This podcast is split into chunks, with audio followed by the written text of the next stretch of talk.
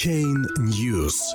Bitfinex отрицает причастность к отмыванию денег преступных синдикатов. 11 апреля. Внутреннее расследование не выявило никакой связи между криптобиржей и польскими компаниями, которые обвиняются в отмывании денег наркокартелей. Bitfinex официально заявляет, что у правоохранительных органов нет к ней претензий.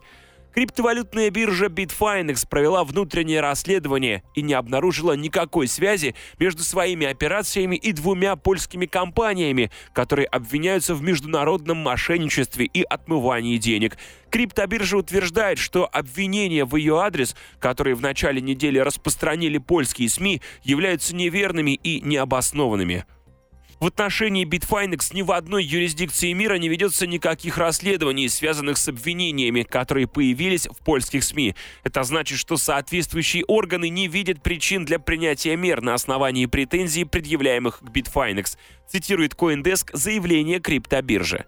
Также торговая площадка сообщает, что у ее пользователей нет проблем с доступом к своим счетам и размещенным на них средствах из-за каких-либо действий правоохранительных органов. В прошлую пятницу, 6 апреля, власти Польши изъяли 371 миллион долларов у двух компаний по подозрению в отмывании денег колумбийских наркокартелей. Одна из компаний принадлежит гражданину Канады панамского происхождения, другая – гражданину Колумбии, который имеет панамское гражданство. Польские власти совместно с Интерполом установили, что эти компании связаны между собой и существуют для отмывания денег, полученных от продажи кокаина. Компании переводили криминальные доходы в криптовалюты через одну из крупных онлайн-бирж, заявили правоохранительные органы.